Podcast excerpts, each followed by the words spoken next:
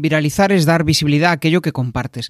Bueno, con Iván Fernández Amil, el invitado de hoy, vas a descubrir cómo él ha conseguido, el método que él ha usado para conseguir viralizar sus historias, historias que puede contar cualquier persona, pero que al final le ha dado su propio toque y ha conseguido pues viralizar en redes sociales como por ejemplo LinkedIn. Y gracias a eso pues surgir nuevas ideas de negocio. Quédate que empezamos.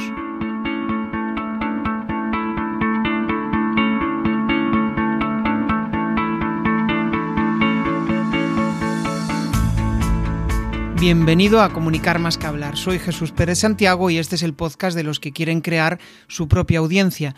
A través de mi lista en jesusperezsantiago.com barra secretos, de forma periódica comparto contigo análisis de los mejores podcasters y también sus secretos para alcanzar a millones de oyentes. Iván es una de esas personas a las que le gusta mucho escribir. Bueno, tanto le ha gustado que ha montado una comunidad en, en relación a todo eso. Es decir, él comparte historias en LinkedIn hay muchas personas que le encanta cómo escribe y al final pues ha conseguido incluso monetizar y eh, convertir en un negocio aquello que en un primer momento le parecía impensable, ¿no? El hecho de empezar a compartir contenido, a empezar a compartir sus historias. Él es escritor, eh, aparte es ghostwriter. Y, esas ganas ¿no? de escribir, de contar historias, de contar lo que a él se le da bien, al final resulta que conecta con la gente. Y el otro día, en una de las charlas del podcast, hablábamos sobre. Em, hablábamos sobre el tema de que si disfrutas lo que estás haciendo, de repente habrá personas que digan, hostia, cómo me mola lo que está haciendo él y cómo, cómo me mola lo que, o sea, cómo me gustaría a mí conseguir hacer lo que él está haciendo. Cuando disfrutas algo, como por ejemplo puede ser yo con estas entrevistas, me encanta, soy muy curioso y me encanta preguntar. Bueno, pues al final, cuando la persona percibe que tú te lo estás pasando bien, el otro se lo va a pasar bien. Y eso mismo pasa con las historias. Cuando sabes contar historias, cuando las disfrutas, porque es algo que te sale de dentro, pues al final el que lo está leyendo lo, va, lo va a percibir. Hoy vamos a hablar de muchas cosas. Iván Fernández Amil, aparte de ser eso, lo que os decía, es escritor, es ghostwriter, es decir, escribe para, para otros, además es storyteller. Y vamos a descubrir pues, muchas de las, eh, de las estrategias ¿no? que ha usado para conseguir convertir y monetizar lo que él, eh, vamos, sus contenidos y, poder establecer un modelo de negocio que le, que le permita pues, eh, recibir dinerito ¿no? por, por hacer lo que, lo que hace, creando contenidos. Como ha, como ha conseguido también crear una comunidad como la que tiene, ¿no? más de 100.000 seguidores en, en, LinkedIn y también descubriremos pues, eh, muchas de las cosas que, que a él eh, le bloquean, esos miedos irracionales que muchas veces todos, todos tenemos ¿no? y cómo ha evolucionado para pues, ser la persona que, que soy. Muy buenas, Iván, ¿qué tal? Hola Jesús, buenos días. Pues aquí estamos. Bueno, Em, antes de nada, antes de empezar, eh, me gustaría saber qué ha pasado para que Iván sea la persona que soy y esté haciendo lo que está haciendo hoy, en modo resumen. Eh, modo resumen es complicado, ¿no? Pero, pero bueno, a ver, hace. Eh, yo soy ingeniero industrial. empecé a trabajar en, todo lo que tenía que ver con, con compras, con aprovisionamiento, en grandes empresas españolas, multinacionales, en fin. Y hace pues unos cinco años más o menos, pues comencé a publicar en LinkedIn sobre, sobre eso, sobre compras, sobre logística, sobre supply chain, eh, y vi que a la gente, bueno, pues le gustaba mi contenido, ¿no? Pero también le gustaba cómo lo contaba. Así que dije, bueno, eh, ¿por qué no usar eh, esa habilidad para, para, contar historias sobre, no sé, pues emprendimiento, empresas, éxitos, fracasos, no sé? Y, y me di cuenta de que a la gente le ayudaba, ¿no? Les entretenía, les hacía, pues, eh, siempre digo lo mismo, ¿no? A veces soy repetitivo, ¿no? Pero les hacía olvidarse de sus problemas durante pues uno o dos minutos, ¿no? Porque eso, con eso que leían, ¿no? Eh, la gente dice que inspiro. Yo creo que simplemente tengo un don para contar historias. Y un día decidí utilizar ese don para convertirlo en, pues, en mi forma de ganarle, ganarme la vida, ayudando a las empresas, en este caso, a sus CEO, pues, a contar historias, ¿no? Qué bueno, eso de, me estoy pensando en lo que dijiste, ¿no? Ayudo a que en dos minutos Claro. se olviden de sus problemas. Claro, porque eh, la gente normalmente, eh, ¿qué hace cuando publica en LinkedIn? Normalmente, ¿no? Hay de todo, ¿no? Pero lo que hacen es vender. Venden su producto, su idea, su servicio. Bueno, y yo creo que es un error. Lo que debemos hacer es intentar ayudar a los demás con lo que sabemos. yo qué sé, yo sé contar historias. Cuando alguien lee una historia, lo que hace es entretenerse. Eh, y por eso, pues, olvidarse durante uno o dos minutos de sus problemas porque están leyendo una historia que les gusta. Habrá otras personas pues, que a lo mejor son muy buenas pues, eh, eh, redactando currículums, por ejemplo, o ayudando a buscar trabajo. Entonces, bueno, yo creo que cada uno tiene que hacer algo con lo que ayudar a los demás. Puedes hacerlo pues ayudándoles a encontrar un trabajo o a mejorar su marca personal o puedes hacerlo pues ayudándoles a, que se olviden de sus problemas durante un ratillo, que es lo que, lo que hago yo, ¿no? Es un trabajo chulo. ¿no? Ayudar a otros a que, oye, sí. Muy complicado porque, claro, eh, encontrar contenido y buscar contenido y hacer un contenido que sea interesante y que realmente pues, a la gente le, ayude, que es de lo que se trata, es muy complicado, pero es muy interesante y muy divertido. Sí, hablaremos después de cómo surgen esas ideas, pero antes Em, de hecho, vi alguno de tus contenidos ¿no? en Internet que hablabas de, había una presentación donde hablabas del fracaso y cómo eso muchas veces supone una, una, oportunidad. Vamos a aprender un poco de ti. O sea, ¿cuál crees que fue tu mayor aprendizaje a raíz de un, de un fracaso? Es que he tenido tantos, he fracasado tantas veces. Eh, en, esa, en esa ponencia que viste, pues lo decía, ¿no? Es decir, eh, no sé, me han despedido dos o tres veces ya de empresas. Eh, justo además una de ellas cuando, cuando iba a tener mi primer hijo.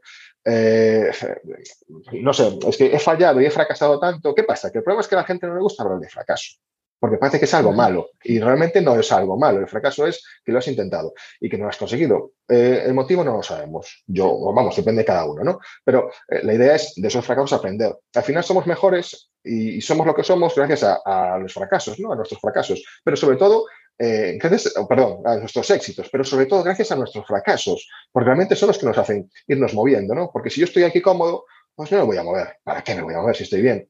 Pero cuando tengo un problema, pues no me queda otra que moverme, que innovar, que mejorar, que... Entonces es como realmente la gente avanza, la gente avanza con los fracasos, fracasando, fracasos, vamos, equivocándose, teniendo errores, pues como le pasó a Edison, como le pasó a Walt Disney, como le pasó a Steve Jobs, ¿no? Steve Jobs siempre decía que lo mejor que le había pasado en su vida, pues había sido que lo hubieran echado de Apple, ¿no? Y dices, pero ¿cómo puede ser lo mejor que te ha pasado en tu vida? Y efectivamente, y él lo dice en el discurso este famoso de Stanford, que es legendario, ¿no? Pues él contaba, pues, pues cómo eh, el haber sido despedido había sido lo mejor que le había pasado en su vida, porque a partir de ese momento toda su vida cambió, todo cambió, porque él estaba acostumbrado, era el, CEO, el dueño de, Apple, pero de repente pues tuvo que buscar otras ideas, otras formas de hacer las cosas y gracias a eso consiguió de nuevo volver a Apple y bueno, vamos, en fin, ¿qué, os voy a contar de yo de Steve Jobs, no? Pero, eh, a ver, eh, yo creo que al final se trata de, si te caes siete veces, levantarte ocho y ya está.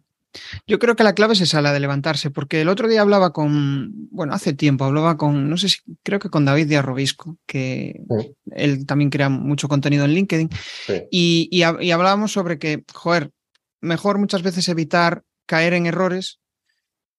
Si, si puedes avanzar, ¿no? Crecer a nivel personal y, no, y eh, no caer en, los fracasos, porque en los fracasos se pasa muy mal, se pasan situaciones malas. Y hay gente que no sabe salir de ese fracaso. Hay gente que sí, hay gente que sabe levantarse y sabe tirar hacia adelante, ¿no?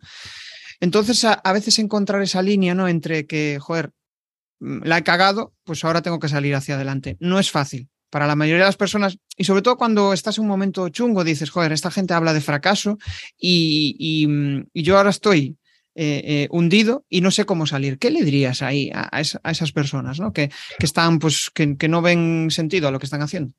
A ver, eh, hay un dicho que a mí me gusta mucho poner en mis, en mis posts, que dice que el 10% de la vida es lo que te pasa y el 90% restante es cómo reaccionamos a ello. ¿no? A ver, claro, cuando se te muere alguien, por decir algo, que eso no es un fracaso, lógicamente es, una pena, un, bueno, eh, pues este dicho, pues a lo mejor dices, no, joder, se me muere alguien, coño me importa cómo reacciono, cómo reacciono. Bueno, pues al final también importa, ¿vale? Porque importa a lo mejor a tus, eh, a tus amigos, a tu entorno, a las personas que quieres, pues sí que les importa.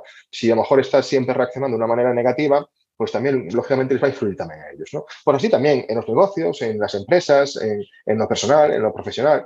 Eh, yo he estado en el paro eh, tres veces, dos veces, ya no me acuerdo, eh, y, lo pasé muy mal. Pero bueno, ¿qué hice en ese momento? Podía haberme quedado pues sentado esperando que alguien me llamara, a, ver si me llaman. Pues no, pues me hice un máster en un caso, empecé a aprender inglés en otro caso. Eh, bueno, al final se trata de pues hay un problema, sí, estoy en el paro, es un problema, sí, pues vamos a aprovecharlo. ¿Qué podemos hacer? Pues eh, podemos hacer esto para intentar salir, pues vamos a intentarlo. Y bueno, pues es Ah. ir un poco probando a ver qué es lo que te funciona. Lo que no puedes es hundirte. Porque Sí. bueno, a ver, eh, lógicamente después hay gente que con, con- con- con- temas mentales, que depresiones, etcétera, etcétera, que lógicamente son enfermedades que tienes que ir a un médico, acudir a él, ¿no? Pero otra Sí. cosa es que, bueno, que estés decepcionado, triste, por, porque has tenido un fracaso, un problema. Bueno, piensa que al final, eh, no sé si siempre, no lo sé, no sé si siempre, pero, pero se sale, ¿no? Eh, Víctor Frank, que, que todos conoceréis, eh, estuvo en un campo de concentración, en, en cuatro, perdón, en cuatro campos de concentración. Hace poco publicaron una, una newsletter sobre él. Eh, y este hombre, pues estuvo, se perdió su familia, perdió, eh, perdió todo, lo perdió todo y estuvo a punto de morir. Y este tío, ¿qué hizo? Pues, bueno, cada uno tiene su, su truco, ¿no? Su idea. Este tío eh, pensó en el propósito, que él iba a tener un propósito y que su propósito iba a ser ayudar a la gente que pasara por lo que, había, lo que estaba pasando él en ese momento, que era estar en un campo de concentración rodeado de nazis y que podías morir en cualquier momento, bueno, pues aprovechar eso para ayudar a los demás, a la gente, a la gente que había pasado por lo mismo que estaba pasando él, a superarlo. Pues tuvo un propósito. Pues con ese propósito del tío, pues salió adelante. Y fue uno de los mayores psicólogos o psiquiatras, no sé si psicólogo o psiquiatra, de la historia, ¿no? De los más legendarios, ¿no? Sí, Eh, sí, sí. Eh, bueno, pues este tío pues, tenía un propósito. Con ese propósito, pues el tío se- salía adelante. Otras personas, pues a lo mejor no tienen un propósito, pero tienen, bueno, pues esta idea, este, eh, no lo sé, depende mucho de, de cada uno, ¿no? Pero Sí. bueno, lo importante es eso, es que al final eh, la vida es muy larga para gilipolleces. Y además esto lo digo así de claro, para estar con gilipolleces. Eh, ¿Qué te has caído? Levántate. Si no te va a quedar otra, porque si te quedas caído ya no te vas a levantar. Entonces, eh, bueno, yo sé que es complicado y hay gente que se dedica a esto, ¿no? A, a ayudar a la gente a, a superar eh, fracasos, depresiones, etcétera, etcétera. Pero bueno, es que no te queda otra. O te levantas o te vas a quedar en el suelo. Es que es tal cual. Y mientras estás instalado en la queja, al final no, no avanzas. No, porque Exacto. al final es "Buah, el otro está mejor que yo, el no sé qué, ¿no? Y, y hasta que no hagas algo diferente, hasta que no eh, hasta que no avances, hasta que no te dejes de quejar, al final no, no, no vas, a, no vas a hacer nada, porque al final simplemente. Y, y lo curioso es que el único que puede salir de ahí eres tú, tú mismo, Claro, tú mismo con claro. tus recursos. No, no. Porque puedes, no hay puedes seguramente, oye, eh, puedes pedir ayuda, la gente te va a dar ayuda, efectivamente, pero al final depende de, de- de tu propia actitud ante lo que, lo que está pasando. No se trata de ser el, el flower power, ¿no? Ni, no, si quieres puedes, y, no, eso es mentira. Joder, que es mentira, no, si quieres no puedes, no vas a poder ser presidente de los Estados Unidos, ni vas a poder ser astronauta, ni vas a poder ganar un premio Nobel, no vas a poder, aunque quieres, por mucho que quieras. Pero bueno, para, desde luego, para poder, primero tienes que por lo menos intentarlo y querer. Sí. Y después, bueno, pues pasito a pasito, vamos a ver Mira, qué vamos consiguiendo. Me estoy acordando de una conversación el otro día que hablé la semana pasada con, con David Mármol, que él está en Estados Unidos, montó su, una empresa de, eh, de montaje de, de, No quiero equivocarme, pero creo que era window wall, justo de, de ventanas. Y, y él decía que eh, antes de, de afrontar ese, esa, bueno, ese viaje a Estados Unidos, porque su mujer era, era, es americana, pues contactó con personas que estaban en una fase posterior a donde él quería llegar para ver realmente cómo, cómo era llegar ahí, ¿no? Cómo era esa, eh, eh, esa, esa posible situación, que, que le hablaran de los miedos, de las inseguridades, de las cuestiones que, que, que, por las que él podía pasar, porque al final, cuando buscas esa, mm, ¿cómo decirlo? Cuando tienes muchas inseguridades y viene alguien que te dice, joder, venga, puedes, puedes hacerlo, inténtalo. Igual, pues, mm, igual no lo consigues, pero vas a estar cerca, ¿no? Como lo que Oh. decías, ¿no? Pues va a ser muy jodido que, que, que pueda ser eh, astronauta, pero igual puedes conocer a un astronauta que te cuente no sé qué y de repente surge, ¿no? Te vas a acercar. Que lo consigas es otra cosa, pero por lo menos, mm, eh, claro, no pongas todas las balas igual ahí, ¿no? Esto es como si no tienes dinero, no tienes tal y te, te pones a emprender y emprender igual tienes que esperar de dos a cinco años para que eso resulte, pues claro, al, al mes te vas a te vas a venir Sí. abajo, ¿no? Mira, Va- eh, vamos- no- sí, dale, dale, la, gente normalmente suele decirme que, que mis historias están muy bien, que son muy inspiradoras y tal, pero que siempre hablo de gente, claro, gente que, joder, pues es un millonario, no sé qué, un tal. Y yo digo, ese es el problema que tenemos en España y en muchos otros países seguramente, que, que pensamos en pequeño. No, no, eh, tenemos que pensar y soñar en grande. Eh, ¿Por qué? Porque, oye, pues el día que tu sueño se cumpla, por lo menos que te coja con el sueño más grande, no con el pequeñito, no, no, oye, no, es que quiero eh, comprarme dos libros, no, no, no, no, oye. Entonces, sí que es un problema importante, porque no nos gusta o no estamos acostumbrados a pensar en grande. Da igual que ser Steve Jobs o ser yo, que soy un don nadie. Es que da exactamente igual. Al final tienes que soñar con lo que quieres. Y después conseguirás lo que consigas, pero por lo menos vamos a soñar con lo que quieres. Me estoy acordando de una conversación con, con mi tío, hace, hace unas semanas. Él, bueno, pues él es eh, piloto de, fue piloto de carreras y también eh, ahora pues es eh, profesional de la bici, ¿no? Y él me decía, yo siempre que voy a una carrera pienso que voy a ganar. Después quedó segundo tal, pero yo al final estoy convencido de lo que voy a hacer va a estar vamos, voy a darlo todo para estar ahí. Y, muchas veces pues no lo consigue, pero pues queda segundo, tercero. Y, es algo que, no, si no confías en ti, si no confías en, en, tus posibilidades, no, no vas a conseguir avanzar. Y es normal tener dudas, tener miedo, es totalmente normal, bueno, pero, pero tienes que por lo menos pensar que lo vas a conseguir. Después no lo consigues, bueno, tienes que estar preparado para decir, pues no lo he conseguido, pero en vez de ser primero, pues soy número 100 y son 15.000 personas. Joder, pues es una pasada. Entonces, bueno, en fin, bueno, perdona que... sí, no, pero tienes razón. Tenemos tendencia a infravalorar aquello que hemos conseguido, ¿no? Si no conseguimos lo más alto, lo más top que habíamos pensado, eh, siempre es un, fracaso, ¿no? Y no es así. No es así, ¿no? Em, vamos a entrar en tu faceta de escritor y me gustaría conocer un poco, antes de que empezaras a, bueno, antes que que tú te consideraras como escritor, ¿qué sentías cuando escribías? ¿Qué sentías? Eh, muy importante. Sentía que me gustaba.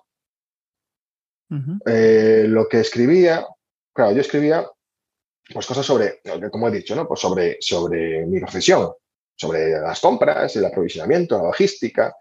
Y, y sentía que me gustaba, y además sentía una cosa, de lo que yo estoy publicando va a ayudar a alguien. Sé que soy muy pesado con esto, pero es que siempre lo he pensado así, entonces así lo voy a decir. Eh, voy a ayudar a alguien, porque yo eh, publicaba sobre temas que me habían pasado, imagínate. Pues oye, para eh, calcular el, el, ahorro con estos proveedores, tal y cual, pues yo lo hice de esta manera. Ah, y me funcionó. Y yo pensaba, joder, seguramente haya gente que tenga el mismo problema que tuve yo en su momento, que yo me rompí los huevos para encontrar la forma de conseguirlo y a lo mejor le estoy ayudando a que esa persona diga, joder, mira, qué buena idea, no se me había ocurrido. Pues oye, gracias, Iván. Pues eso es lo que pensaba. Lo que pensaba es que realmente estaba ayudando a alguien que, eh, bueno, que había o que tiene o que había tenido el mismo problema que lo había tenido yo. Yo lo había conseguido solucionar. Entonces, eso es lo que pensaba. Pensaba en que podía estar ayudando a alguien a solventar un problema. Mira, yo soy ingeniero industrial, ya lo he dicho. Eh, la, carrera me valió entre cero y nada. Eh, me valió para tener un título. No aprendí nada. Lo único, ¿sabes? Lo único que aprendí, a solucionar problemas. Yo creo que es un, un, fue algo que me quedó de esa carrera, a la que le agradezco muchísimo todo lo que, lo que conseguí gracias a ella. Eh, pero es eso, eh, aprendí a solventar problemas. Es decir, a mí me pones un problema del tipo que sea y lo voy a solucionar. Me costará más, menos, tendré que llamar a quien sepa hacerlo, porque a lo mejor yo no sé hacerlo, pero siempre voy a tener la, la posibilidad, la opción y la capacidad de solventarlo. Entonces yo pensaba que, igual que yo podía hacer eso, también podía hacer lo mismo con los demás. A lo mejor podía ayudarles a solucionar sus problemas. Entonces, eso es un poco lo que, lo que pensaba. Es un poco raro, ¿no? Pero bueno. sí, no, no, no, pero tiene mucho sentido. O sea, muchas de las personas que han pasado por aquí, en, charlando yo con ellas, mm, dicen eso, ¿no? Que al final lo que les gusta, incluso a mí, o sea, yo cuando veo eh, con mi podcast, ¿no? Que alguien o sea, personas me contactan conmigo en LinkedIn y me dicen, joder, estoy escuchando tus, eh, tus podcasts y la verdad es que me, inspiran. Y dices tú, hostia, la primera vez que recibí un mensaje así, dije, inspiran, ostras, sí, de verdad, eh, estoy ayudando, es algo que, vamos, em, te hace sentir súper bien, sobre todo cuando tienes esa, bueno, pues ese, ese gusanillo dentro de ayudar. Yo a mí me pasaba en el trabajo, pues em, em, me gustaba más que las tareas muchas veces monótonas que tenía que hacer, me gustaba más ayudar a un compañero a algo que no sabía. Es que no sé cómo hacer esto en Windows. Ostras, y ahí va yo, ¿no? Me encantaba eso, ¿no? Me sentía útil, me sentía bien, me sentía realizado. Entonces al final, pues eh, hay que, ah, tienes que descubrir qué te mola, ¿no? ¿Qué es lo que a ti te llena? Y después, pues si eso realmente sirve para obtener o monetizar Mm, de ello, pues genial, ¿no? Que es un poco lo que pasó después de, empezar a, em, a, crear contenido en LinkedIn, ¿no? Em, supongo que habrá días que no te apetece, que no te apetece nada escribir. ¿Cómo gestionas eso? Pues lo escribo. Es decir, los días que no me apetece escribir, eh, tengo la, suerte o la capacidad de poder decir, hoy no escribo. Sobre todo, pues, a ver, eh, temas personales, familiares, pues, tienes a, pues, a, un, familiar enfermo, tengo dos niños, pues tengo un niño un poco malo, o mi madre ya es mayor también, pues mi madre hoy no está bien, tal. Pues sí, claro, lógicamente, pues hay días que no, que no te apetece. Normalmente, ¿qué hago? No publico. No publico o no escribo. Eh, lo que pasa es que yo aprovecho mucho los, los momentos, ¿no? Pues a lo mejor voy a buscar a, a mi hijo, a mis hijos al colegio, y mientras espero en el coche, pues a que dé la hora, que voy un poquito antes para poder aparcar, tal y cual, pues ahí pues escribo algo. Es decir, soy una persona que eh, aprovecho cualquier momento para, para, para, hacer algo, o para leer algo, o para escribir algo, ¿no? Eh, mucho de mi aunque ya hablaremos después, supongo, mucho de mi contenido lo consigo porque leo mucho, leo muchísimo, dedico mucho tiempo de mi vida a leer, a leer de todo, desde libros, a leer eh, eh, blogs, webs, en fin, muchísimo, ¿no? Eh, entonces, aprovecho mucho esos tiempos, esos momentos libres en los que a lo mejor pues, otra persona pues, está viendo Instagram o en TikTok, por ejemplo, pues yo lo aprovecho pues, o para escribir o para leer cosas que puedan darme ideas nuevas para, para contenido, ¿no? Pero bueno, eso, contestando a tu pregunta, si no tengo el día, pues normalmente no publico, normalmente no publico. Pero bueno, también a veces lo que hago es pues leer algo y digo, joder, qué chulo esto, tal, me ha gustado, eh, venga, voy a intentar hacer algo sobre, sobre esto. O sea que al final, bueno, eh, depende un poco de cada uno, ¿no? no hay un truco, no hay una receta ni nada para decir, no me apetece, ¿qué hago? Pues nada. ¿Qué tal? ¿Cómo va esta charla? Bueno, a través de mi lista en jesusperesantiago.com barra secretos, de forma periódica comparto análisis de los mejores podcasts y también sus secretos para alcanzar a millones de oyentes. Supongo que ahí al final tendrás, pues, eh, por lo menos lo, que yo suelo usar, ¿no? Eh, tener muchas ideas, tener como un banco de ideas y de ahí poder desarrollar, pues, ah, pues puedo escribir sobre esto, ¿no? Que es una de las cosas que yo, por ejemplo, cuando empezaba a crear contenidos me costaba mucho el, eh, el hostia, ¿de dónde saco las ideas, no? Al final las ideas no te van a surgir en el momento, sino que a veces en el momento menos esperado, lo que tú dices, esperando a tu hija en el coche, dice, hostia, qué buena esta idea, yo la anoto y después ya, ya la desarrollaré. ¿Y cómo sueles escribir eso en el coche? O sea, en el móvil, en una tablet. En el móvil, en el móvil, móvil. En el móvil, directamente. En el móvil, además, además, a veces simplemente Claro, como no, se puede hacer, no lo puedes hacer en un formato bonito, etcétera, etcétera, pues nada, en el blog de notas que tenga el móvil, pues nada, escribo ahí, ta, ta, ta, ta, ta, eh, perfecto, perfecto. Lo único que después al llegar a casa, pues oye, lo transcribimos al ordenador y ya queda muy chulo. O sea que, que sí, la idea es aprobar cualquier, eh, intentar cualquier, aprovechar cualquier momento. Pero es eso, eh, mientras otros, a lo mejor, otras, pues se dedican a, pues eso, pues estar media hora con Instagram viendo pues las alegrías, las penas de los demás, pues yo me dedico a hacer eso. Pues bueno, cada uno tiene sus prioridades, lógicamente. Curioso, sí. Eh, es cierto eso. Eh. Yo, por ejemplo, Instagram ahora lo que, o sea, solo lo uso a nivel profesional. Es decir, solo busco inspirarme. No busco cotillear la vida de los demás. Al final no te aporta nada el saber Hombre, si es un amigo, pues ya le preguntas, pero cotillar la vida de su lifestyle y lo que está haciendo y lo que tal, a mí no me, por lo menos no me, aporta ningún aprendizaje. Pero en cambio, ver personas que hacen contenido, ¿no? Como puede ser el tuyo, como puede ser, de ahí aprendes a decir, ah, pues mira, él escribe de esta forma, pues puedo igual integrarlo dentro de mi forma de, hacer las cosas, ¿no? Está, está sí, guay sí, Efectivamente, sí, yo tengo Instagram, tengo Twitter, tengo TikTok, eh, no tengo Facebook, lo único que no tengo. Y lo uso básicamente lo que dices tú, pues para buscar un poco, bueno, a ver qué contenido más hay, aquí, o mira esta persona qué cosas más chula publica. Bueno, en fin, pues sí, sí, eh, lo uso más que nada profesionalmente. Genial.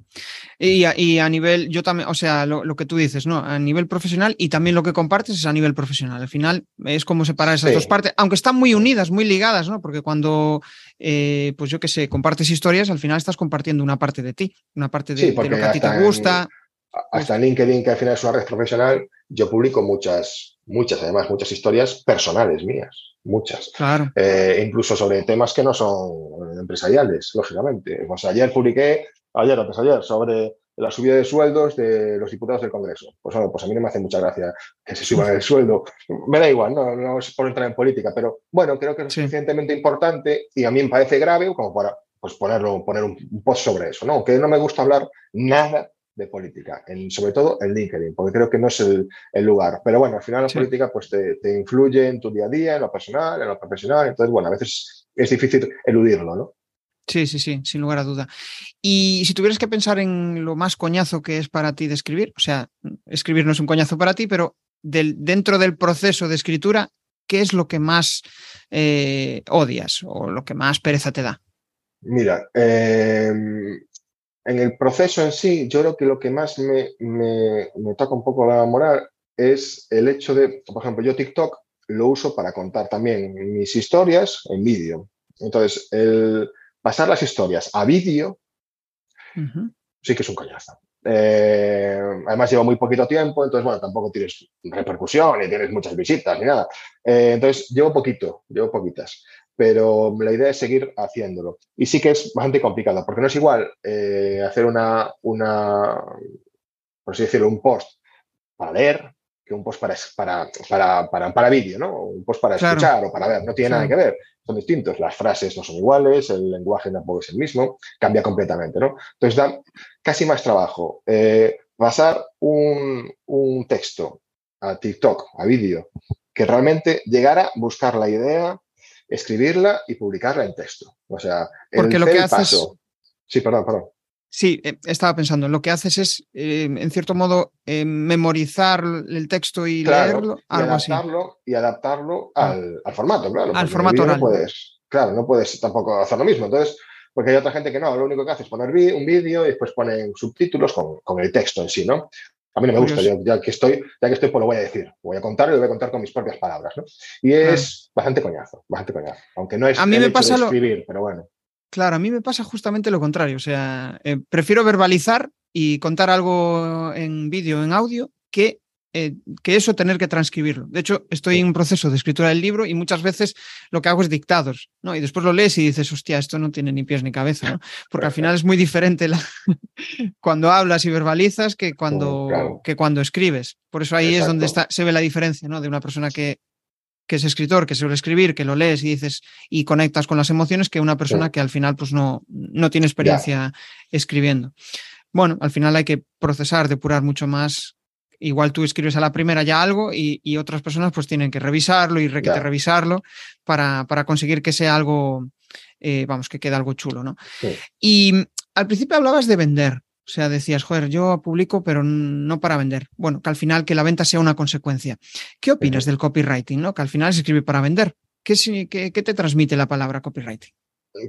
Bueno, al final es muy parecido a lo que, al final a lo que yo hablo, ¿no? Es un poco persuadir, por así decirlo, con, con las palabras para que te compren. Bueno, eh, hay gente que persuade con las palabras, hay gente que persuade contando historias, hay gente que persuade pues con vídeos, ¿no? Es decir, eh, bueno, no, no, creo que eh, al final se trata de vender como podamos, ¿no? Porque bueno, al final visto cómo están las cosas, la gente vende Sí. como pueda, ¿no? Bueno, eh, desde luego, yo tengo una cosa clara. Los textos, tus textos, sea en tu web, en tu blog, en donde sea, tienen que ser eh, no perfectos, no es la palabra, ¿no? Pero tienen que ser atrayentes, que a la gente le guste, que, que- que la gente disfrute eh, leyendo lo que está leyendo. No tiene por qué ser una historia, puede ser pues simplemente, pues, oye, que mi producto es de esta manera. Bueno, pero hay muchas formas de contar que tu producto es de esta manera, ¿no? Eh, entonces, bueno, yo creo que es algo, lógicamente, que es completamente necesario y que sí, sí o sí necesitamos para poder vender el copywriting, sí o sí. Sí. Estaba pensando, o sea, al final dices, joder, tienes que atraer a la gente, tienes que mm, motivarles para que te escuchen, para que te sigan, para que, mm, eh, bueno, ¿y, y cómo consigues, o sea, esa, esa motivación? Pero eh, voy a, voy a hilar un poco más la pregunta, o sea, al final de todo lo que tú cuentas, ¿no? De tus historias, ¿qué hace que las personas te sigan y te compren?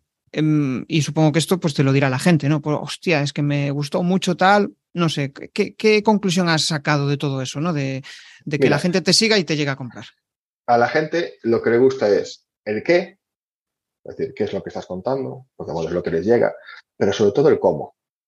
¿Cómo se lo cuentas? Porque, eh, por lo menos lo que yo hago, la gente se ve, me ve a mí o ve mis textos como un reflejo suyo. Es decir, eh, quieren que lo que ellos necesitan, lo que ellos quieren escribir, para lo que sea, para el motivo que ellos consideren, sea algo similar a lo que yo escribo. No el qué, sino el cómo. Entonces, la gente llega a mí normalmente pues, diciendo, oye, me encanta lo que, lo que escribes. Claro, te dicen lo que escribes, pero realmente lo que te quieren decir es cómo lo haces. Porque a uno le puede gustar pues, la historia de la cafetera Moca, a otro le puede gustar la historia pues, de Michael Jackson o a otro pues, la de, Henry Ford, no lo sé.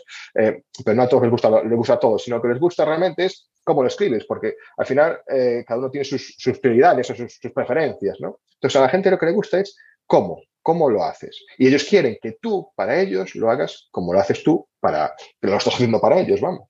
Es como que quieren aprender tu forma de escribir, algo así, los que te siguen. Efectivamente, exacto, exacto, exacto, exacto.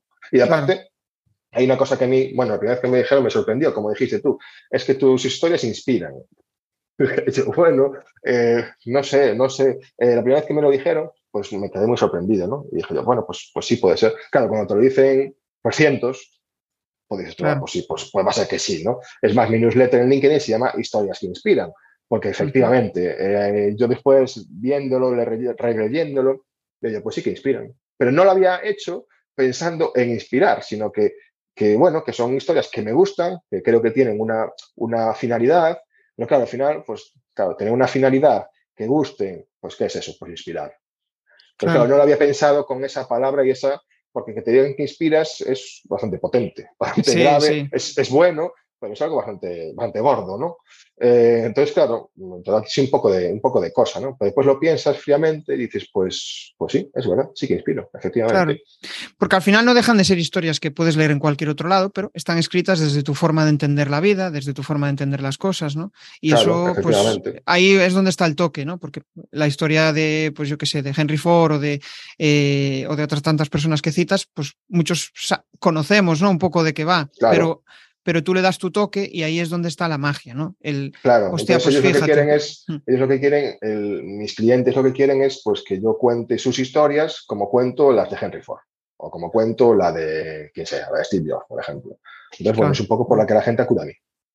Es que al final yo, yo pienso en, el mercado tradicional de toda la vida, ¿no? Que vas a un bar muchas veces y vas por la persona, no vas por mm. el producto, por, porque, porque tienes una charla agradable o por lo que sea, ¿no? Y en Internet sucede lo mismo. Por mucho que te pongan los productos y te digan lo maravillosos que son, igual conectas más por eh, que te cuente, y ahí me estoy acordando de la semana pasada, de David Mármol, ¿no? Que él hablaba de que, que vendía las ventanas y se convirtió en el mayor vendedor de ventanas en Estados Unidos gracias a contar su historia de cómo llegó a Estados Unidos por amor.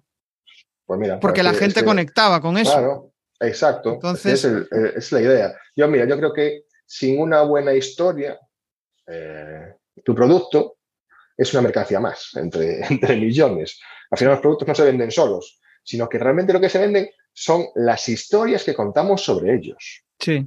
O sea, bueno, yo es que lo, tengo, lo tengo, clarísimo. Es que al final yo, eh, pienso en mi hija, ¿no? Por ejemplo, que eh, está constantemente, cuéntame un cuento, cuéntame una historia. Y ella lo, lo flipa con, con, eso. Y eso que la, la, madre es maravillosa contadora de historias, yo no. Y, y, de hecho, pues cuando le encuentra, está así súper atenta. ¿Y qué pasó? ¿no? Y al final siempre hay lo que tú dices, pues, y si hay un, si hay un pequeño inconveniente o si hay algo que reta al personaje, ¿no? Que está contando, es como, uff, ¿y qué va a pasar? ¿no? Es, esa, esa sensación. Y las historias pasa eso.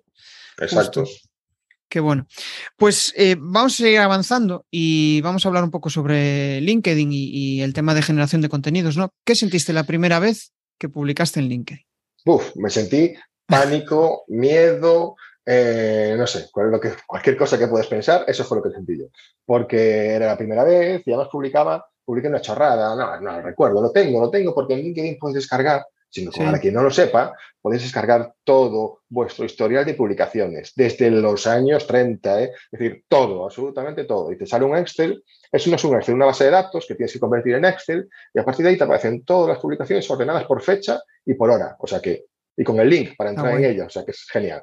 Eh, pero bueno, la primera, eh, no recuerdo qué fue, ¿no? Pero seguramente, seguro no, fue un link pues con publicando, con un artículo, con algo que me gustó en aquel momento, ¿no? O sea, una charrada, una charrada, pero tenía miedo. Y es normal. Y yo ahora, pues con el tiempo lo veo, que digo, joder, es normal, te estás exponiendo a, no sé, en aquel momento eran 400 millones de, de, de, usuarios de LinkedIn, que no me yo seguramente me leyeron 10, seguramente, pero bueno, el miedo ese no te lo quita nadie, nada, te lo va a quitar. Entonces, eh, lógicamente, pues sentí miedo, mucho miedo, pero eh, es que no pasa nada. ¿Qué es lo peor que podía pasar? Que no me leyera nadie, que me leyeran todos. Es decir, eh, no era nada malo, ni era nada polémico, ni era nada que me podía hacer daño profesional o personalmente, pues era un link a algo pues, sobre lo que me interesaba, que no, no recuerdo qué era, pero cualquier chorrada, vamos. Sí, sí, sí. Y ese miedo nos pasa a todos. Y yo creo que el, hecho de, joder, eh, te hace humano, el hecho de tener miedo a esa situación, ¿no? Porque si, te da igual publicarlo o lo que sea, pues mm, vale, publicas, pero realmente no, no, tiene mucho valor para ti. Pero cuando haces algo que, que realmente te importa, porque, pues yo qué sé, a veces puedes pensar, mm, eh, se acabaron, no van a, mis clientes ya no me van a comprar porque van a ver como yo dije tal comentario sobre tal cosa.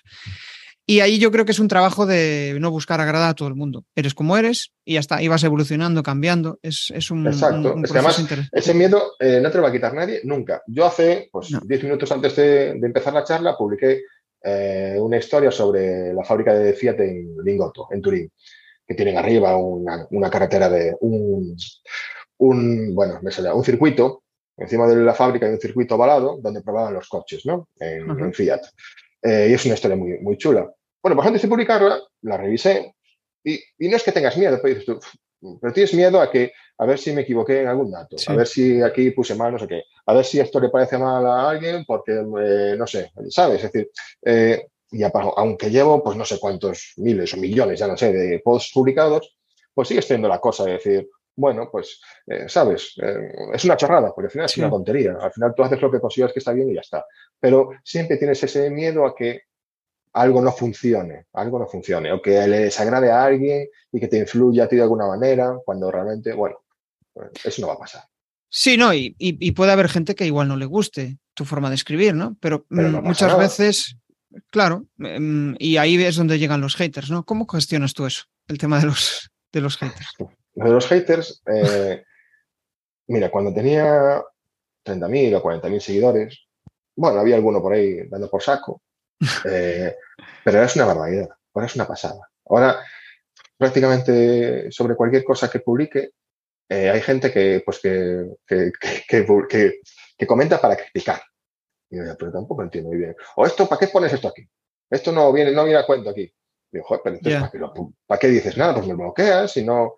Eh, hay actitudes que me sorprenden, sobre todo en LinkedIn, que al final es una red profesional en la que, bueno, pues la gente te va a ver eh, si vendes, te va a ver si buscas trabajo, te va a ver si, bueno, en fin, eh, es, una red en la que estás expuesto, muy expuesto profesionalmente, ¿no?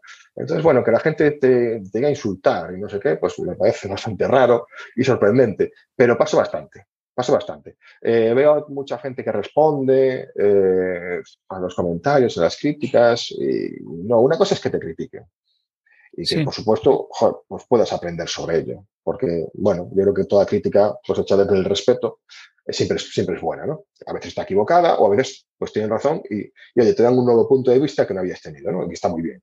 Pero una cosa es criticar, pues con fundamento, con unas razones, pues, equivocadas o no, lo que toca es criticar por criticar para joder, ¿no?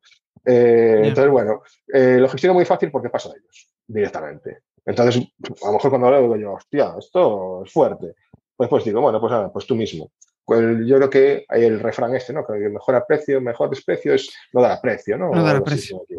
Entonces, pues la verdad, sí, es que, importa poco. O sea, Pero bueno, sí que es algo que veo que, por ejemplo, con algunos clientes que no están acostumbrados a este tejemaneje, a este movimiento, claro, cuando yo empezó a publicar con ellos, eh, pues alguno de ellos mm, tiene muchas, muchas reacciones, ¿no? Ah. Y claro, uno, me llamó un día y me dijo, oye, Iván, que, me están diciendo aquí que, bueno, no te lo voy a decir, ¿no? Pero una serie de cosas que, a ver, digo yo, pero claro, es que eso es algo que, tienes que, acostumbrarte a que va a pasar. Si, si publicas y llamas la atención, pues siempre vas a tener haters y tienes que aprender a gestionarlo pues, de una manera que, pues, que no te importe. Habrá gente que a lo mejor a ti te gusta eh, pues contestarles y decirles, eh, muy bien, muchas gracias y perfecto. Y otra gente que preferiría pues ni contestarles o borrar su comentario o bloquearlos. Eso cada uno es libre de hacerlo como quiera, pero tienes que aprender a gestionarlo sin que realmente te influya. Porque, bueno, al final eh, no puedes ponerte a contestar o entrar en el juego o en la guerra de estas personas, porque al final estás perdido. En el momento que tú entras en el juego, estás, estás perdiendo realmente la batalla, ¿no? Entonces, lo mejor es eh, pasar directamente de ellos. Sí, no, y muchas, o sea, lo que tú decías al principio, ¿no? Si hay alguien que no te gusta como escribe, lo que sea, o no, ves coherente lo que, pues yo dejo de seguirlo y ya está, no, no me inspira, ¿no? Pero bueno, en función de cómo estés, eh, pues a nivel personal, a nivel emocional, lo que sea, pues em, igual la envidia te corroe y, ahí surgen ese tipo de comentarios, ¿no? Em, y mm, el otro día escuchaba una reflexión sobre eso, ¿no? Que al final, pues la, mayoría de los haters eh, no te están criticando a ti, sino que pues eh, están, están mal y, probablemente es eh, la vía de escape para poder mm, aligerar sus, mierdas, por decirlo de alguna, De alguna manera, ¿no? y, mm, pero interesante reflexión lo que dices de, ¿no? de, cómo gestionar esos hates y, cómo los clientes muchas veces también te trasladan ese miedo que, tú mismo tienes de cómo gestionarlo. Y después, aparte, hay, hay otro tipo de, personas que te dicen sobre qué tienes que hablar. Yo publico sobre, no sé, sobre la, siembra del plátano, ¿vale? Y me dicen, no, no, es que, es que deberías hablar sobre la siembra del kiwi. Digo, pero vamos a ver, si es, mi post, entonces yo decido de sobre lo que hablo. Sobre, en los tuyos decides tú. Pero no, no, que dices, no, es que no sé por qué hablas de esto y no hablas esto otro y tal. Pues, o sea, sí, es, es, es bueno, me, me, sigue sorprendiendo, eso me sigue sorprendiendo, porque que te digan, es que es un gilipollas, no tienes ni puta idea, bueno, pues lo acepto. Pero que me digan sobre qué tengo que hablar en mis propias publicaciones, esto me sigue, es algo que me sigue sorprendiendo todavía, la verdad. Claro. Ostras, es eh, claro, realmente, bueno, puede ser una sugerencia en plan, oye, ¿por qué no haces un post de tal? O, correcto, correcto. O una cosa es que te digan, oye, mira, muy bien, oye, mira, hilándolo o tal, o lo que sea. ¿Y por qué no hablas sobre esto, que es una buena idea? Bueno, pues yo, pues yo encantado. Porque te cosas que digan, no, no, es que esto no es verdad, es una mierda y es mejor que hable sobre esto otro. Pues no, pues hablaré sobre lo que a mí me interese, lógicamente, lo que yo considero, lo que me guste y ya está. En fin, que sí que hay, hay gente muy rara en el mundo, muy rara. bueno, vamos a entrar también en otro terreno que muchas veces pues, genera cierta controversia, ¿no? Que es el de viralizar. O sea, mola. ¿Esto de viralizar contenidos mola o, eh, depende? Eh, no, es que no tengo. No creo que viralizar sea mole o no mole. O no sé, yo creo que es consecuencia del trabajo, del trabajo de cada uno, ¿no? Eh, la primera, el primer post que, que, realmente tuvo muchísimo, muchísima, muchísima, muchísima repercusión fue uno que publiqué pues, hace unos años, o así más o menos, eh, que fue precisamente hablando de fracaso y de que me habían despedido, no sé qué, tal, y que bueno, a pesar de todo, pues aquí estaba, ¿no? Y fue tan, tan, tan, tan, tan famoso que salió en varios periódicos, un extracto, en La Voz de Galicia, bueno, en en la prensa escrita y todo. Bueno, porque al final contaba una reflexión, ¿no? Otro fue también sobre Amancio Ortega, no recuerdo exactamente, una, o sea, hablando bien sobre Amancio Ortega, sobre una donación, creo que fuera con el confinamiento, no recuerdo, no me hagas mucho caso. También sobre Marta Ortega, sobre su hija también, porque la gente se metía mucho con ella, porque era la hija de Amancio, y ya solo por la hija ya no valía para nada. Bueno, en fin, cosas que no tenían mucho sentido, ¿no? Y después la última creo que fue sobre la cafetera, la cafetera Moca, la cafetera italiana, eh, que hablé, conté una historia simplemente sobre ella. Pues esa historia tuvo, pues no sé si fueron dos millones de visualizaciones y más de 11.000 reacciones, o sea, más de 11.000 me gustas, es decir, una barbaridad, ¿no? ¿Son viralizadas? Pues no lo sé, no sé si no sé cuándo se considera que es viral o que no es viral.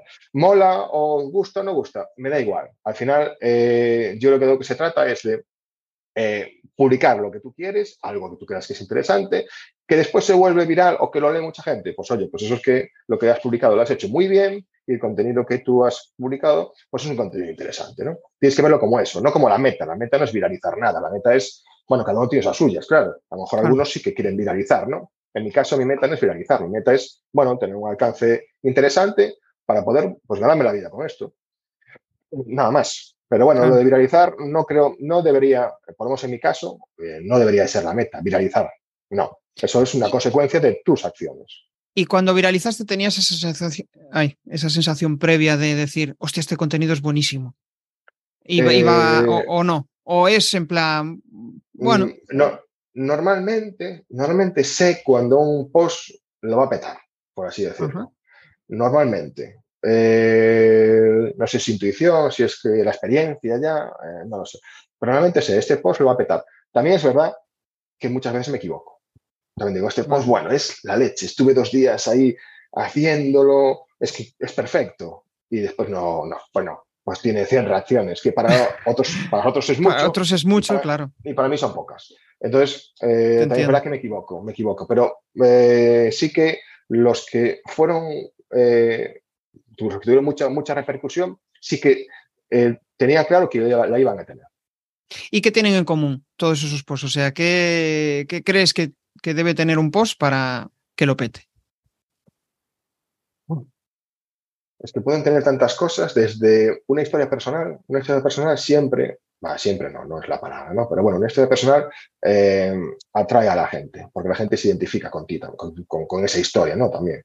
Eh, después, todo lo que tenga que ver, por ejemplo, con Inditex, sí o sí vas a tener eh, reacciones, sí o sí. Movimiento, van a haber muchos haters, muchísimos haters, mucha gente a la que le guste, muchísimo. Y pues historias, bueno, que sean desconocidas, o que por lo menos no sean muy, muy conocidas. Por ejemplo, la historia de la cafetera es una historia que muy poquitos conocen, muy, muy poquitos. Y es una historia que, es, bueno, que está muy chula, ¿no? Porque el tío, el inventor, pues vio el sistema, lo vio de su madre en un pueblo en Italia, que hacía, tenían una especie de sistema con el que hacían hervir el agua, y después lo mezclaban con jabón y salía por otro lado para limpiar eh, para lavar la ropa, ¿no? Entonces, el invento no inventó, no inventó el sistema, sino que lo vio pues, a su madre, a las mujeres que en aquella época, en la época de los, la década de los 20 o los, o los 30, no recuerdo, eh, hacían ese sistema. Pero claro, eso muy poquita gente lo conocía. Entonces, en cuanto lo leen, la primera frase además era esa, era, en el año tal, pues este señor vio a su madre a las mujeres del pueblo de no sé dónde haciendo esto. Claro, ves eso, ves la cafetera, y después te pones la historia de la cafetera moca italiana y la gente dice, quiero ver más. Entonces te lo leen completamente, nada, cagando leches y dicen, esto me gusta, esto me gusta, esto me gusta, esto me gusta. Entonces, bueno, no hay trucos realmente para, o recetas mágicas, ¿no? Para, para viralizar, pero bueno, sí que historias personales eh, y después historias que sean desconocidas y que te aporten algo. Y en este caso, ¿qué aporta la cafetera? ¿Aporta algo la cafetera? No te aporta nada, lo que te aporta es pues mira, qué historia más chula y durante el minuto que he tardado en leerla, pues me he olvidado de que tengo a los hijos ahí, tengo a, no sé, al jefe dándole por saco o mañana pues tengo que hacer una entrevista para no sé qué, lo que sea. Pues de eso se trata. Claro, yo creo que hay una de las claves, lo que tú dices es, ostra, cuando hay haters, hay viralización. O sea, cuando haya un tema que genere polémica, eso... Eh, no, más, que, más que polémica, eh, es alcance. Cuando eres invisible, cuando, cuando tienes mucho alcance, pues ahí te salta gente de todos lados, de todos lados. Incluso con la cafetera tuve haters, la cafetera, pero ¿qué haters puedo tener con eso? Pues también. Que si esto, que si lo había copiado de no sé dónde, que si la historia ya era conocida, bueno, pues yo no la conocía, tú la conocías, pues me parece muy bien. Eh, que yo no hacía nada nuevo, que, bueno, en fin, eh, una serie de, tonterías, pero, pero no, no, no tiene que ver más con la polémica, sino más con el alcance, con tu visibilidad. ¿Y cuánto de, o sea, tú miras, eh, miras la publicación, eso que tiene una reacción instantánea o es muy progresivo? No, ¿Cómo, cómo sucede? Eh, es instantáneo. Yo desde el momento que publico ah, al minuto, normalmente ya tengo mínimo dos o tres reacciones, mínimo, al minuto de publicar. Si la publicación es buena, bueno, vamos, que a la gente le gusta mucho, sí que notas que a lo mejor en la primera hora pues tienes a lo mejor 300 reacciones o 500 ya, o sea, una barbaridad. Eh, si la aplicación es normal, por así decirlo, bueno, pues en una hora igual tienes 50 reacciones, 20, 30, depende, ¿no? Y después las que son, pues eso, que son unas publicaciones muy buenas, las reacciones duran durante meses. Es decir, yo ahora mismo estoy recibiendo todavía likes de posts publicados pues a principios de año, por ejemplo. Es una de las cosas de LinkedIn. pero sí, sí, es decir, no te, Instagram creo que es muy instantáneo, ¿no? Más volátil. Ahora, ahora y se acabó. Fuera, siguiente. En LinkedIn no. En LinkedIn, además en LinkedIn, bueno, también es muy fácil buscar las publicaciones. Entonces, bueno, la gente a veces también entra y busca publicaciones tuyas y muchas veces me pasa pues que un tío, una persona, una tía, un hombre, una mujer me, me, hace like a 10 publicaciones mías en el mismo día, en el mismo momento. Bueno, porque hablen el perfil, ven lo que le gusta y dice, ah, mira qué chulo. Pues venga, like. A esto también me gusta, like. sí, sí, no, es cierto, eso sí. A veces que dices. Es, eh, tiene. perdura en el tiempo. Eh, sí, a mí me pasa que a veces estoy viendo, yo que sé, le he dado un like a un post y ese post a la semana siguiente me, me, me vuelve a aparecer, ¿no? Y, o sea, como que LinkedIn te recuerda aquellos posts que, que le gusta a la gente, ¿no? Algo, algo por ese estilo. Es bastante diferente a, Twitter, a Twitter o a, o a Instagram, o a TikTok. sí, sí. sí. Bueno, vamos a entrar ya en la fase final y me gustaría preguntarte, o sea, ¿qué piensas en una persona que quiere empezar a generar una audiencia desde cero y ¿qué pasos le dirías o qué pasos, más bien, qué pasos tú darías ahora si tuvieras que empezar desde cero, ya con tu, con tu experiencia, a crear contenidos? A ver, si empiezas, hablamos de LinkedIn, lo primero es tener un, perfil eh, bueno, un perfil en la forma, ¿vale? Pues con tu foto en condiciones, un fondo en condiciones, todo cubierto, tal. Bueno, eso por un lado. Y después pensar, qué es lo que pensé yo al final, es qué haces tú o qué haces distinto, o qué haces diferente o qué te hace distinto a los demás. Me explico. Eh, no es que seas más alto, más bajo o más listo, sino qué tienes tú con lo que puedes ayudar a los demás y ya está. Sí, bueno, pues yo sé contar historias. Pues venga, cuenta historias. Eh, yo sé, pues, hacer unas entrevistas muy chulas. Venga, pues hago entrevistas. Oye, yo sé mucho de protocolo. Pues venga, de protocolo. Oye, yo sé mucho de oratoria, de eh, hablar en público. Perfecto, venga, pues hablar en público. Primero, tener claro qué es lo que puedes hacer por los demás. En el momento que sepas lo que puedes hacer por los demás, dedicar tu, tu bueno, tu tiempo a eso. Eh, porque además tienes que tener claro que vas a tener que regalar cosas. Tienes, vas a tener que dar muchas cosas a cambio de, en principio, nada. Porque yo al final, bueno, yo publico esto, a mí LinkedIn no me paga un duro por publicar, ni a mí ni a nadie. Eh, entonces, eh, bueno, pues yo publico y gasto mi tiempo, invierto mi tiempo en, hacer publicaciones. ¿Qué pasa? Que yo esas publicaciones las lee gente y después son las que me llaman a mí, son mis futuros clientes, ¿vale? Pero tienes que pensar en eso, que vas a perder tiempo y que no vas a tener resultados inmediatos. Nunca. En, bueno, en mm. nada, prácticamente en nada. Y que vas a necesitar mucho tiempo. Es decir, un perfil en condiciones. Saber qué puedes, en qué puedes ayudar a los demás. Y paciencia, mucha paciencia. Y otra cosa muy importante, preguntar. Preguntar a los que saben Parece mentira, pero hay muchísima gente que sabe de muchas cosas y que te contestan. Aunque puedas decir, no, tiene 500.000 seguidores, ¿no? ¿Cómo va a contestar? Yo no vine a preguntar, pregunta. Porque a lo mejor te contesta dentro de un mes, pero te va a contestar. A lo mejor no, ¿eh? En fin, yo al principio eh, pregunté mucho. Pregunté mucho sobre LinkedIn, cómo funcionaba oye, los hashtags qué son, o qué es no sé qué, o qué debo de hacer para publicar, o el titular, o las recomendaciones. Las recomendaciones, ¿qué coño son las recomendaciones? Pues es una cosa que está ahí abajo y que la gente te recomienda. Yo no sabía qué coño era, no sabía qué era, y me, dijeron que era muy importante. Y efectivamente es muy importante, porque la gente que entra en tu perfil, que entra en mi perfil, ve que tengo, porque son 80 o 90 recomendaciones de gente que ha trabajado conmigo, sea eh, en mi trabajo, ahora en mi negocio, o que simplemente les ha ayudado. Y eso Claro, es la prueba fehaciente de que tú haces algo y que ayudas a los demás. Entonces eso ayuda a que te venga más gente a pedir ayuda y que al final lo conviertas en un negocio. Entonces, eh, resumiendo, perfil en condiciones, saber lo que haces y, bueno, saber, bueno, sí, en qué puedes ayudar a los demás. Eh, ¿Qué me ha faltado? pedir ayuda a los que saben que te van a ayudar, sí o sí, y paciencia. Nada más. Claro, no es nada fácil, ni mucho menos. Pero bueno. es eh, tiempo, es tiempo. Es mucho tiempo.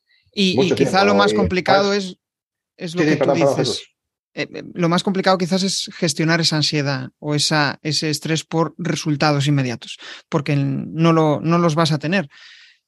Hay formas de acelerarlo, ¿no? Pues ayudándote de un mentor, ayudándote de una persona que te acompañe en ese camino. Pero mm, inmediato no, va a ser. Y, no, no, y además, además eh, hay herramientas también, porque hay empresas que se dedican a comprar seguidores. Y, eso, existe. Y en LinkedIn también existe. Y, También existen, em, ¿cómo se llama? Eh, software de automatización para ir tocando perfiles, para que, bueno, para aumentar tu visibilidad también. Y al final eso, aparte de que eh, LinkedIn lo, penaliza, si te puedes cerrar la cuenta por usar ese tipo de automatizaciones. Eh, es una charrada, es una charrada. Lo único, que, lo único que vale es pedir ayuda. Eso sí que vale. A los que realmente saben. Y es una buena inversión porque eh, son gente que ha estado, ha hecho lo mismo que tú, ha pasado por, tu, por, lo que tú estás pasando, como hemos hablado antes, y es gente que sabe exactamente qué es lo que hay que hacer. Nada más. Y los pasos exactos. No sé si te ha pasado a ti, pero a mí cuando me funcionaba ese tipo de cosas era cuando iba por la curiosidad eh, y por em, porque el tío me gustaba, o sea, porque la persona a la cual iba a conectar me gustaba, me, tenía curiosidad por él y no tanto por el interés de decir, oh, es famoso o es una persona que ha conseguido tal. Cuando lo hacías ahí, de repente no, yo por lo menos no conectaba con la persona. Y fue uno de los aprendizajes que he tenido en este camino, ¿no? Porque a veces te fijas más en las cifras, en los números, en el estatus que tiene, más que igual en la persona. Igual una persona que eh, tiene el mismo estatus o la misma sensación o la misma igual que esa persona que dices, voy a por él por los números y, dices, pero no me cae bien, pues no vayas. No va. Si no te cae bien, no vayas, porque probablemente no va a salir bien. Si vas solo por el interés, em, eso va a ser mm, volátil, se va a esfumar. Hay, hay, mucha gente, yo tengo, ya son más de 100.000 seguidores, eh, hay mucha gente que me manda mensajes por privado oye, va, mira, esto tal, o esto cual, o metes una mano en esto. Y, yo siempre contesto, siempre, siempre contesto. Y si puedo echar una mano, la he hecho. Otra cosa es que me pidan cosas que, que, que, no puedo hacer, ¿no? O incluso hay mucha gente que, que viene y me dice, no, es que ayúdame a tal.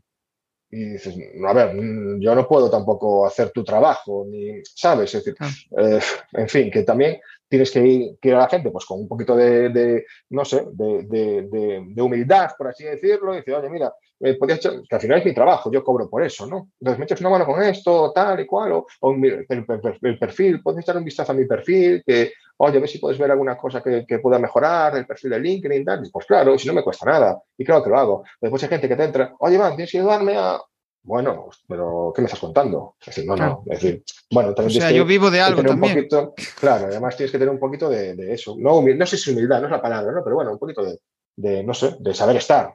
Igual que no vas por la calle y vas hablando con todo el mundo, oye, yo no sé qué, pues, pues, pues aquí también, oye, mira, pues son no sé quién, tal, eh, me gusta lo que haces, me imagino que por eso me contactas, eh, metes una mano con esto, igual que lo digo conmigo, pues a las otras personas también les gusta que, que, hagan eso, lógicamente. Es que yo creo que a todos nos gusta que nos manden un mensaje y, que estén, y que hayan pensado en nosotros, ¿no? Para ayudar. Es, es, un, es un honor. Decir, ostras, pues qué guay, te, estoy, o sea, mis posts te están ayudando y conectas conmigo. Otra cosa es que, pues yo qué sé, si eres mega hiper famoso y tienes mil mensajes al día y no, no te da la vida para responder. Claro, eso ya es otra eso pasa mucho en los posts. Eh, yo hace tiempo eh, respondí a todos los comentarios, a todos, sin excepción, a todos sin excepción. Pero claro, de aquí para una parte es que no puedo hacerlo. Tendría que contratar a una persona para contestar a todos los comentarios. Sé que lo hago mal, eh, sé que a la gente a lo mejor no le gusta, pero lo que sí que hago siempre es leerlos y reaccionar. Siempre, en todos los comentarios de mis posts, siempre estará mi like, siempre. Pero no puedo contestarlos a todos dando las gracias o, o incluso dando otra opinión o lo que sea, porque es imposible, es físicamente imposible. Y sé que hay gente que dice, no, es que es, imprescindible para estar en LinkedIn. Bueno, es imprescindible si tienes, no tienes mucho alcance, si tienes mucho, pues es muy complicado contestar a todos los comentarios. Es que mil comentarios, imagínate, claro. Claro, es que hablas de cientos de comentarios. ¿Cómo haces eso? O, por ejemplo, cuando eh, pues amplías en tu perfil un puesto de trabajo, lo que sea, yo recibo tranquilamente 500, 500 mensajes diciendo, oye, enhorabuena por tu nuevo puesto. 500 mensajes. Y los contesto, porque son mensajes eh, privados y los contesto siempre. A lo mejor los contesto en tres meses, no los estoy contestado antes. Si encima tengo que dedicarme también a todos los comentarios de mis posts, pues nada, imposible, imposible. Es que eso, eso mm, no, recuerdo el otro día con quién hablaba, que me decía que le pasó precisamente eso, ¿no? Que hizo un post, se viralizó y de repente pues tuvo igual mil invitaciones en una semana y tardó meses en aceptar esas invitaciones a, a conectar, ¿no? Que es una, una, locura, ¿no? Que te lleguen así tantas. Eso pasa. Yo cuando, eh, cuando, sobre todo, claro, después de los posts más potentes, eh, recibes muchas invitaciones para conectar. Yo ahora no, porque ahora yo ahora tengo el, el, tema de creadores seguir. activado. Entonces, claro, en vez de dar a conectar, sigue, ¿no? Pero antes, en vez de seguir, aparecía conectar. Entonces, claro, me tengo que encontrar lo que dices tú, pues con, con mil invitaciones para conectar. y está bien eso, ¿eh? Ya conectado y y esto, hostia, qué barbaridad. Claro, es una auténtica burrada. Entonces, y además yo no le doy que sí a todo el mundo. Yo entro en el perfil de cada uno, miro quién es, veo si puede, oye, pues a lo mejor aportar algo, algo a mí o yo aportarle algo. En fin, no acepto a todo el mundo tampoco. Eh, acepto el 99,9%. ¿eh? Pero bueno, hay gente a la que, a la que no, no acepto. Si no tienen fotos, si su perfil está mal hecho, es decir, eh, no acepto a todo el mundo. Pero bueno, entro en todos los perfiles, en todos. Entonces imagino entrar en el perfiles de mil personas y revisarlos. Eso es, pues, pues, pues, bueno. Entonces, lo de seguidores está muy bien porque eh, al final no necesitas conectar con la gente tampoco. Depende, ¿no? Pero en mi caso, mi perfil está abierto también y cualquiera, me siga, no me siga, sea contacto o no sea contacto, puede mandar un mensaje. Entonces, eh, no necesitas, puedes seguirme, vas a ser exactamente igual que ser contacto, exactamente igual, si eres seguidor. Sí, no, tienes. Y lo de seguir, en cierto modo, cuando tienes un volumen eh, importante de contactos, está guay porque, como eh, si no recuerdo mal, LinkedIn tiene un límite de 30.000 contactos. Sí, eh, sí. 30, entonces, claro, si superas esa cifra, después, si igual hay alguien interesante con el cual te gustaría hablar, ya no puedes. Pues, no puedes, sí, esa es una, una, limitación. Bueno, entramos en la fase final. Cuatro preguntas incómodas. La primera, una cosa que te hace levantarte motivado por las mañanas. Y respóndeme, que no, que no lo dije, con una palabra o con una frase, en modo breve. Eh, mi familia. Vale. Lo más importante para, ti a nivel de mentalidad. Ah, actitud. Vale. El mayor error que has tenido lanzando un proyecto. Hacerlo solo. Vale. Y un reto para este año. Eh, mi página web, que la estoy haciendo además. Bien, bien. Bueno. No la estoy haciendo yo, ¿eh? me la están haciendo, lógicamente. Como he dicho, hacerlo solo, ayudarte a la gente que sabe. Yo no sé hacer páginas web, ni sé de copy, entonces me la están haciendo la web. Genial. Y la última, y con esto ya nos despedimos, un miedo confesable. Ah, un miedo confesable, es que tampoco tengo miedos ni confesables ni sin confesar. Eh, no sé, a a, la vejez. Vale, ok. Es un, bueno, yo creo que lo tenemos todos, pero, pero sí, sí, sí que a veces hasta da vergüenza confesarlo, en plan, uy, soy vulnerable, pues sí, somos vulnerables todos. Al final mañana nos podemos morir, o sea que... Em, bueno, pues nada, yo me lo he pasado muy bien, ha sido una charla súper interesante. Vamos a entrar ahora en la fase de que nos compartas tus coordenadas y también, pues, eh, expande valor. O sea que adelante, dale. Bueno, nada, eh, mi contacto lo tenéis en, mi perfil de LinkedIn, es decir, entráis y ahí, bueno, tenéis ya mi TikTok, mi Twitter, todo, en fin. Eh, importante, aquí tenéis dos cosas, dos, eh, dos criaturas, ¿vale? Bien, sí. Dos criaturas que me costó mucho, mucho escribir, así que, bueno, si queréis, pues echarme una mano, pues están disponibles en Amazon para, para comprar, ¿vale? Son historias de Galicia que nadie te había contado y, bueno, son pues unas pequeñitas historias pues chulas sobre, sobre mi tierra, ¿no? Y como al final gallegos hay en todo el mundo, pues nada, es pues más, eh, hay, hay, ha habido compras en Texas, en Australia, en, en sitios recónditos completamente de, ¿qué, dices tú? ¿Que hay un gallego? Pues sí, hay gallegos en, en todos lados, ¿no? Y bueno, nada, simplemente pues eh, deciros que si queréis, necesitáis que cuente os, vuestra historia o que, bueno, necesitáis ayuda para publicar en LinkedIn, eh, pues oye, eh, podéis contar conmigo, me contactáis y, hablamos sin ningún, sin ningún, tipo de problema, ¿vale? Que bueno, al final pues se trata un poco de eso, de, llegar a la gente contando historias. Genial. Pues me quedo con esa frase, ¿no? De llegar a la gente contando historias. Y mm, quizá el mayor aprendizaje que, me gustaría compartir con vosotros de la charla es el, pensar en el miedo al fracaso como una oportunidad para avanzar y no tanto pensar que, bueno, aquí se acabó todo, sino que realmente pues em, eso te va a permitir avanzar, compartir lo que sabes también te puede ayudar a avanzar, a descubrir tus fortalezas, ¿no? Em, recuerdo esos, esos tips que dabas para empezar a crear contenidos en LinkedIn, oye, pon en orden tu casa, pon tu perfil en orden, piensa en aquello que se te da bien y eh, compártelo con los demás para ver si realmente ellos lo valoran y están dispuestos a pagar por algo que tú que, se te da bien y que tú ofreces. ¿no? Eh, es, quizá eh, sería ese el resumen de, lo más importante de la charla.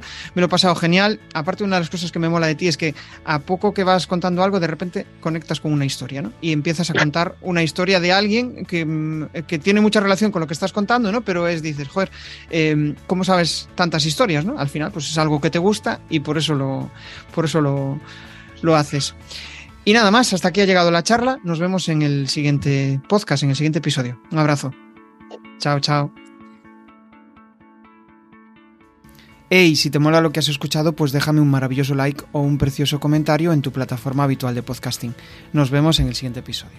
Bueno, a través de mi lista en jesusperesantiago.com barra secretos, de forma periódica comparto análisis de los mejores podcasts y también sus secretos para alcanzar a millones de oyentes.